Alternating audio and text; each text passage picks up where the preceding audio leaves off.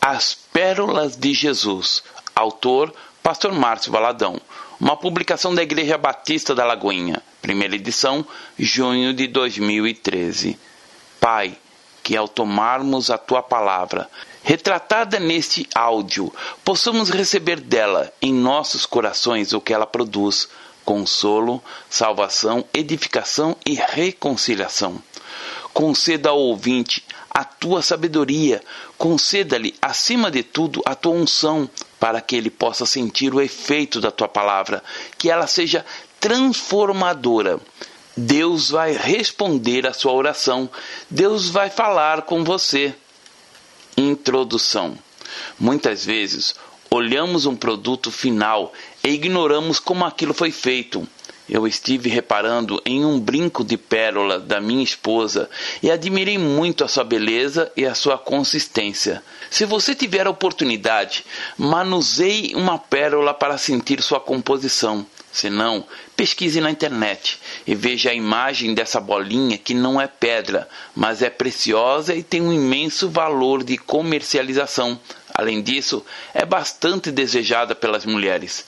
Vamos aprender com Jesus a transformar situações adversas em pérolas. Durante sua permanência como homem aqui na terra, podemos constatar que ele passou por várias irritações, mas, ao contrário de qualquer um de nós, ele teve unção e sabedoria suficientes para ensinar algo proveitoso no lugar de responder rispidamente. Devemos nos guiar pelas atitudes de Cristo. Paulo, seu seguidor, observando essas coisas, nos admoestou a agir como ele. Admoesto-vos, portanto, a que sejais meus imitadores, que está em 1 Coríntios capítulo 4, verso 16. O que faço durante as pregações na igreja e ao escrever livros é admoestar. É como se eu estivesse pertinho de você, estivesse te sacudindo, dizendo para agir conforme Cristo. Na mesma carta, Paulo diz para sermos seus imitadores, porque ele imita Cristo. Sede, pois, meus imitadores, como também eu sou de Cristo, baseado em 1 Coríntios capítulo 11, verso 1. Mas o que afinal? Vamos imitar a Jesus? Vamos andar sobre as águas? Faremos milagres? Dominaremos o vento? Quando Paulo diz para sermos imitadores dele, ele quer dizer para sermos em uma área específica da nossa vida. Há um momento que ele vai falar do reino de Deus. Ele vai precisar que os homens entendam de uma forma clara tangível o que é o reino de Deus. E para alcançarmos o reino de Deus, dentre muitas outras ações, devemos vigiar nossas atitudes e, a cada dia, nos despirmos da irritação causada pelos homens e nos cobrirmos com um amor verdadeiro, capaz de transformar qualquer detrito emocional, qualquer rejeito espiritual em pérola. Não a joia, porque isso nem é possível, mas em algo bom que torna a nossa vida mais preciosa. Pérola.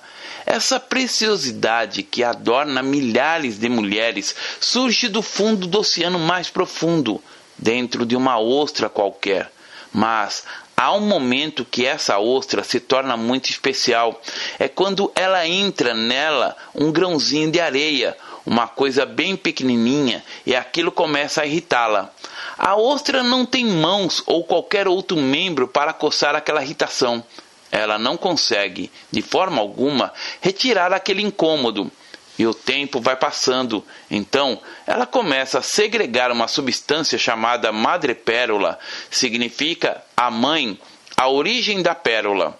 Essa substância vai cobrindo aquilo que é motivo de irritação, aquilo que a incomoda vai sendo transformado em uma preciosidade, que é uma pérola.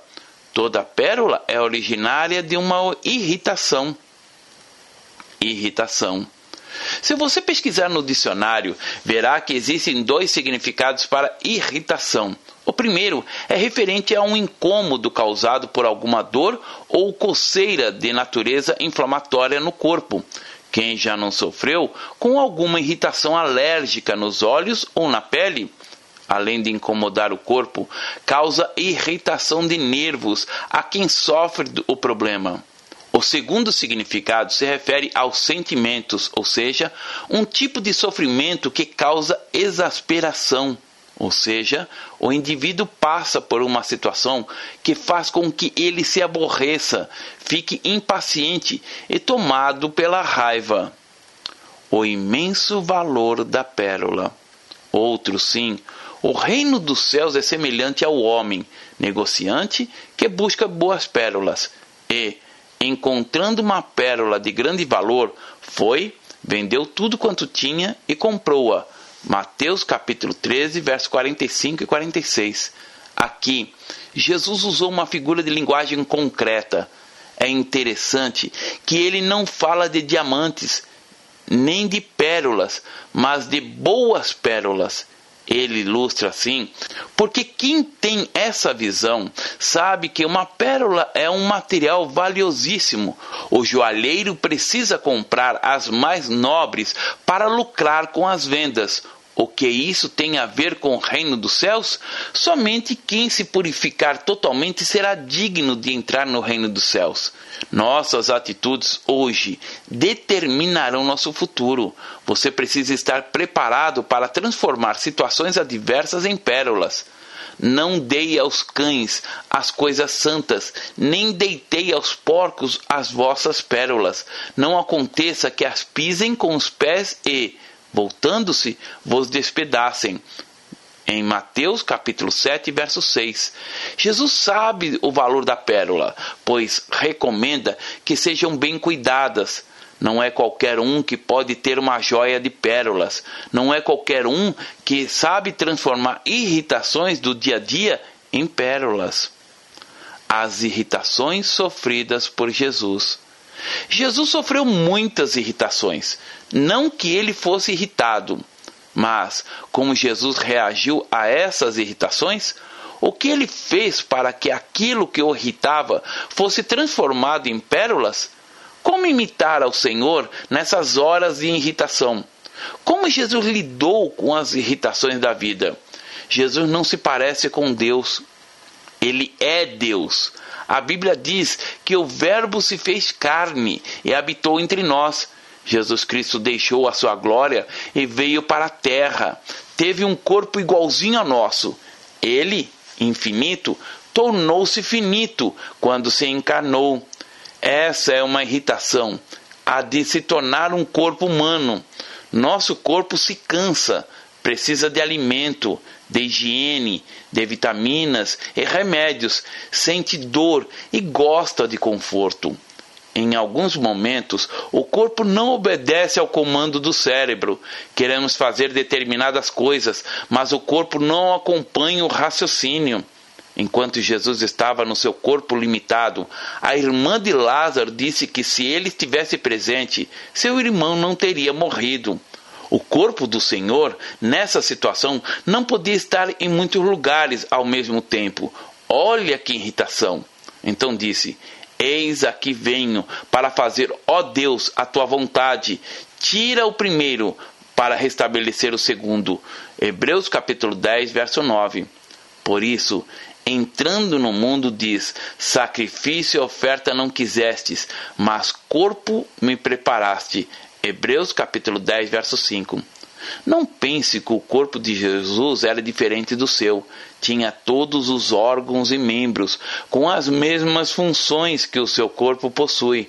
Quando você começa a entender isso, você consegue compreender melhor que, mesmo sendo todo-poderoso, Jesus sentiu na pele o que sentimos todos os dias.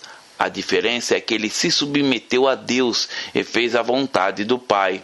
Portanto, não te envergonhes do testemunho de nosso Senhor, nem por mim, que sou prisioneiro seu. Antes, participa das aflições do Evangelho segundo o poder de Deus, que está em 2 Timóteo, capítulo 1, verso 8. Sofre, pois, comigo as aflições, como bom soldado de Jesus Cristo. 2 Timóteo, capítulo 2, verso 3. Transformando irritações em pérolas. Muitas pessoas vivem momentos muito delicados, pois seus corpos são limitados, e isso faz com que se enfrentem obstáculos em algumas atividades que, para nós, são bem corriqueiras. São os portadores de deficiência física. Em inúmeros casos, pode-se viver normalmente com algumas limitações em outros, a deficiência causa irritação, porque não é possível fazer tudo o que se deseja, e nem é possível ir a todos os lugares, como as outras pessoas. As deficiências são diversas: obesidade mórbida, que impede a locomoção, ausência de membros inferiores e superiores, ausência da visão, da audição ou da fala. Mas o interessante é que em busca de superação e de uma qualidade de vida melhor, muitos conseguem vencer esse desafio e acabar com esse tipo de irritação. Ao invés de xingar, de se lamentar, de blasfemar ou mesmo de querer se matar, muitas pessoas preferem seguir o exemplo de Jesus e decidem transformar a tristeza, o transtorno e a dificuldade em pérolas. Como assim? buscam terapias, tratamentos e se inserem no mercado de trabalho. Essa é a melhor superação, pois mostram à sociedade o quanto tem valor. Mostram como a inércia se transforma na preciosidade de uma vida melhor. Jesus teve natureza humana. Todos os impulsos básicos que temos faziam parte da vida de Jesus: sono, autopreservação, busca por alimento, necessidade fisiológica, vontade de se relacionar com as pessoas, etc.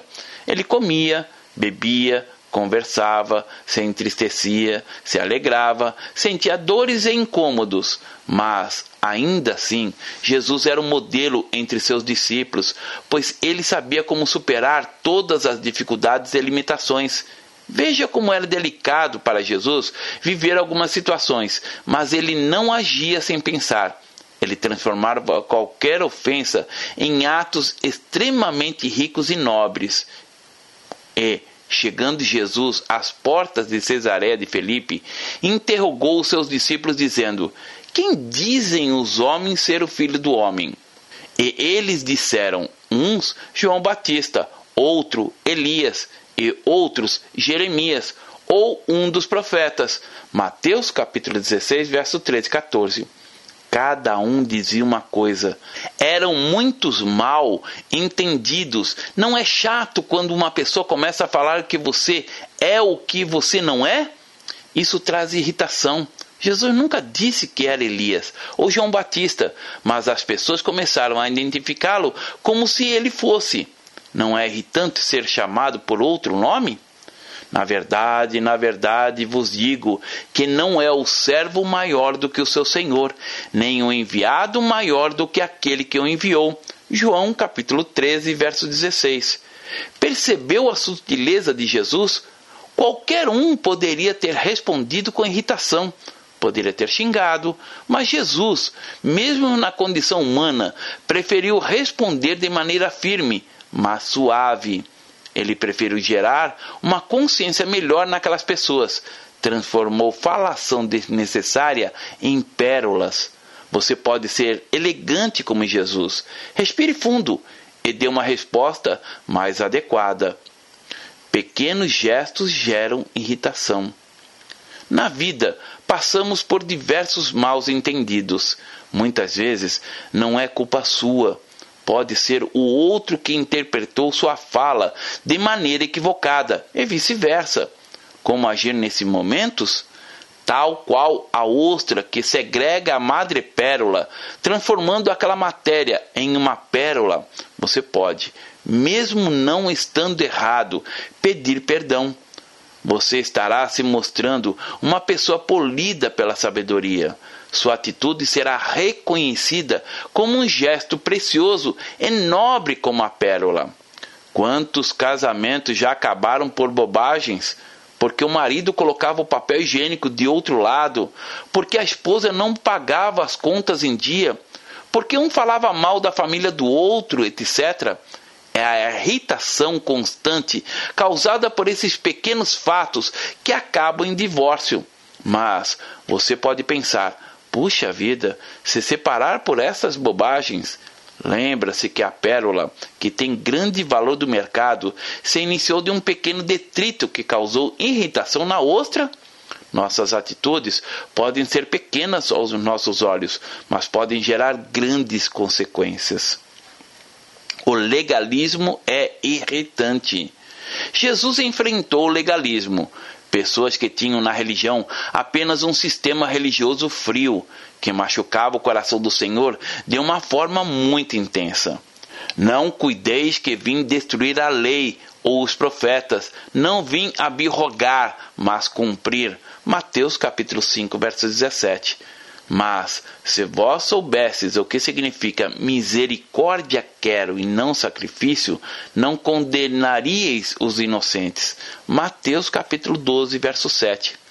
O que Jesus queria dizer é que sabia muito bem que existiam leis, mas que ele estava ali para cumprir a vontade de Deus e para ajudar com misericórdia a quem precisasse. Muitos agem com hipocrisia somente para dizer que cumpre as leis de Deus.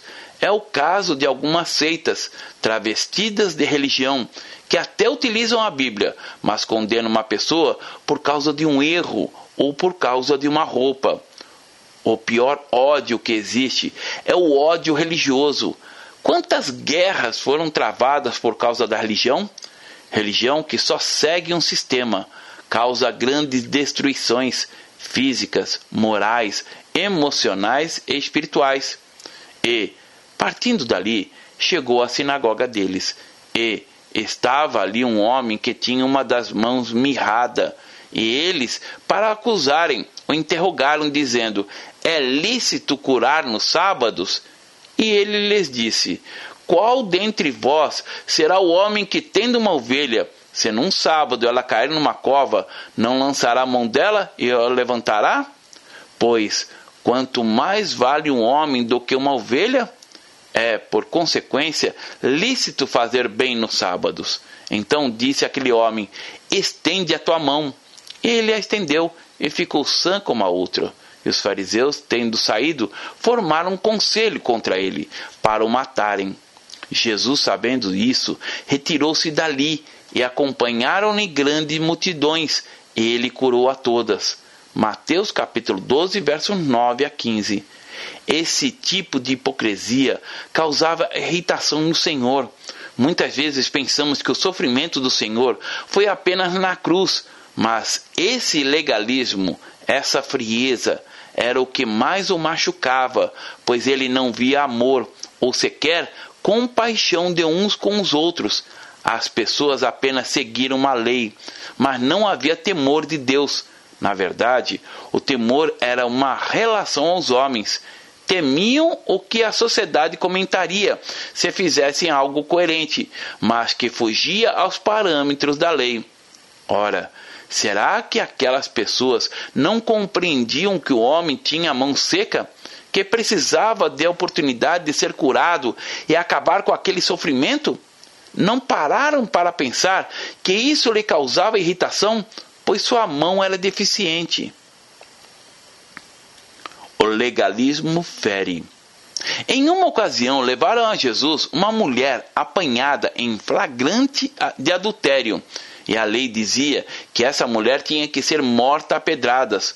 Os homens estavam com pedras na mão para matá-la. Perguntaram o que Jesus diria, mas ele, em silêncio, continuou escrevendo na areia. Apenas olhou em volta aqueles homens cheios de ódio, prontos para matar a mulher, e mandou que quem não tivesse pecado atirasse a primeira pedra. Todos foram embora, restou só Jesus e a mulher. Ele disse que a perdoaria. Vá e não peques mais. Para Jesus autorizar aquela mulher a ir embora, ele tomou as suas dores, com essa atitude, Jesus disse: Eu vou tomar o seu lugar. As pedras que te matariam cairão sobre mim. Por isso, A Bíblia diz que ele não conheceu pecado, mas se fez pecado para que fôssemos feitos justiça de Deus. No legalismo, pessoas discutem religião e doutrina. Dizem que três coisas não se devem discutir: religião, futebol e política. Não adianta. Não é questão de discutir, mas de mostrar o caminho, porque são coisas diferentes. Reputação. O pastor Ronaldo Lidor diz que reputação é o que os homens dizem a nosso respeito e caráter é o que os anjos dizem a nosso respeito. Muitas vezes queremos defender nossa reputação. Isso machuca, desgasta, pode haver brigas, inimizades, processos judiciais, é um transtorno. Jesus julgava mais importante o que o Pai falava sobre ele, Assim deve ser a sua vida, querido.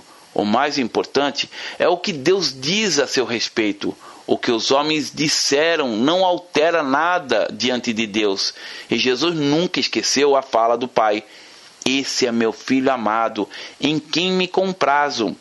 Quando você vai segregando essa essência de fé, você vai transformando todo tipo de calúnia em uma oportunidade de transformá-la em uma pérola. Trouxeram-lhe então um endemoniado cego e mudo, e, de tal modo, o curou, que o cego e o mudo falava e via.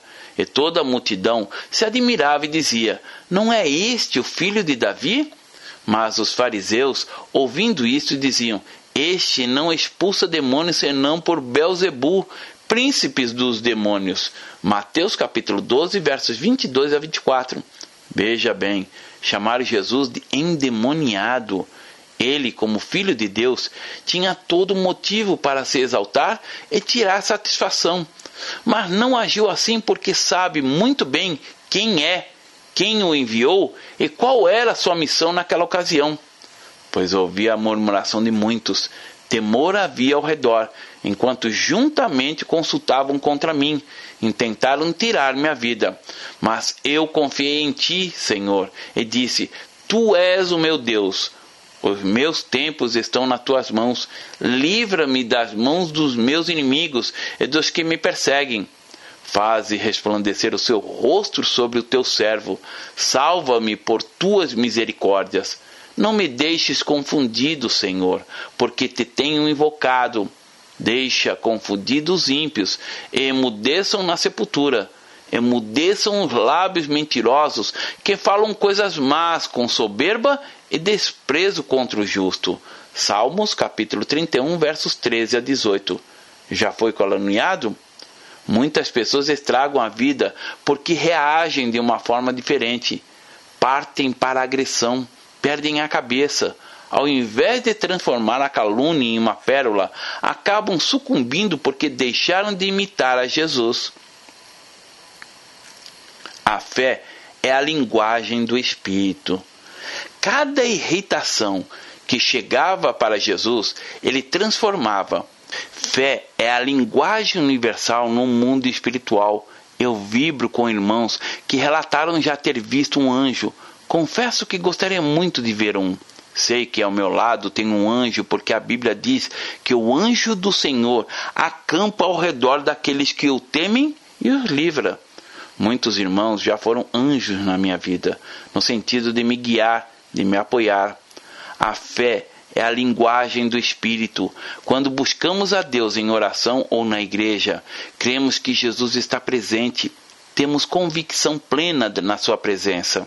E, ouvindo isto, Jesus maravilhou-se dele, e voltando-se, disse à multidão que o seguia: Digo-vos que nem ainda em Israel tenho achado tanta fé. Lucas capítulo 7, verso 9. Essa passagem se refere a um homem que tinha um servo muito enfermo.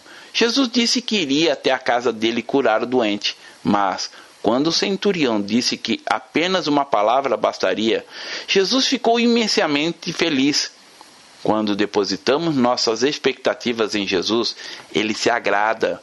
Para Jesus, não há nada mais irritante do que a incredulidade. Quando ele vê que pedimos algo, mas não temos fé em sua realização, ele simplesmente não age. e estamos admirados da incredulidade deles, e percorreu as aldeias vizinhas ensinando. Marcos capítulo 6, verso 6. E não fez ali muitas maravilhas, por causa da incredulidade deles. Mateus capítulo 13, verso 58. Obedecer é irritante. Ainda que era filho, aprendeu a obediência por aquilo que padeceu. Hebreus capítulo 5, verso 8. Se existe algo complicado, é a obediência. Submissão e obediência são irritantes, porque muitas vezes não queremos cumprir o que não nos é proposto. E somos forçados a obedecer desde que nascemos, porque estamos à mercê de outra pessoa. A mãe sabe os horários da criança e faz com que ela os obedeça. Tem o horário de acordar, de brincar, de cumprir obrigações, de ir para a escola, de ir à igreja, enfim. Quando nos tornamos adultos, não é diferente. Muito pelo contrário, as responsabilidades aumentam e temos que cumprir horários. Precisamos nos submeter às leis, às normas da empresa em que trabalhamos. É na fase adulta que nos conscientizamos das responsabilidades e que precisamos nos submeter à vontade de Deus. Aprendemos também que obedecer é melhor do que sacrificar, e muitas vezes nos irritamos por não poder fazer o que gostaríamos, ou por não poder satisfazer o desejo da nossa carne. Que irritação! Traição é irritante. Há uma irritação que causa um sofrimento profundo demais, a traição. E esse sofrimento só se torna intenso quando as únicas pessoas que podem nos trair são os amigos, pessoas que amamos e confiamos. Quem mora em outro país nunca te trairá. O colega que não é muito próximo, que você somente cumprimenta, jamais te trairá. Jesus experimentou a traição intensamente. Respondeu-lhe Jesus: Não vos escolhi a vós os doze? E um de vós é um diabo. João capítulo 6, verso 70. E, estando ele ainda a falar, surgiu uma multidão, e um dos doze, que se chamava Judas, ia diante dela, e chegou-se a Jesus para o beijar. E Jesus lhe disse: Judas, com um beijo traz o filho do homem? Lucas capítulo 22, verso 47 e 48. Porque eu sei isto que, depois da minha partida, entrarão no meio de vós lobos cruéis, que não pouparão o rebanho, e que dentre entre vós mesmos se levantarão homens que falarão coisas perversas para atrair os discípulos após si. Atos, capítulo 20, verso 29 e 30. Quando Jesus estava no Getsemane, viu o traidor, o chamou de amigo e perguntou por que ele estava ali. Quando disse isso, cobriu um motivo de irritação. Jesus podia ter praticado o ódio, a raiva, pois, na condição humana, era fraco como nós, mas nunca cedeu a uma tentação.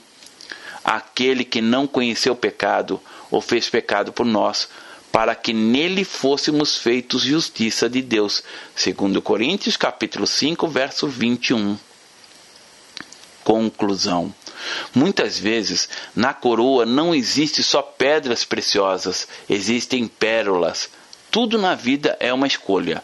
Talvez existam muitos motivos de irritação na sua vida, mas você pode transformá-los em pérolas. Ao invés de ter algo absurdo, terá algo divino e glorioso. E Deus limpará dos seus olhos toda lágrima, e não haverá mais morte, nem pranto, nem clamor, nem dor, porque já as primeiras coisas são passadas. Apocalipse capítulo 21, verso 4. Deus vai retirar toda a irritação da sua vida. Tudo que te incomoda, que causa dor, sofrimento e derramar de lágrimas, será transformado em algo nobre, em algo que te fará bem.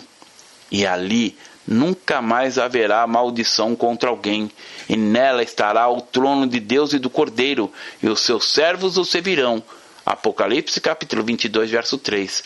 Amanhã, quando chegar o motivo da irritação, transforme-a, agradeça a Deus pela oportunidade de crescer um pouco mais. Nossa fé não é uma religião, é um relacionamento com Deus. Você é alguém amado por Deus. A sua reação pode transformar o sofrimento em uma pérola, ou você pode simplesmente viver a dor. Jesus te dá a chance de escolher. Não afronte a quem te irrita.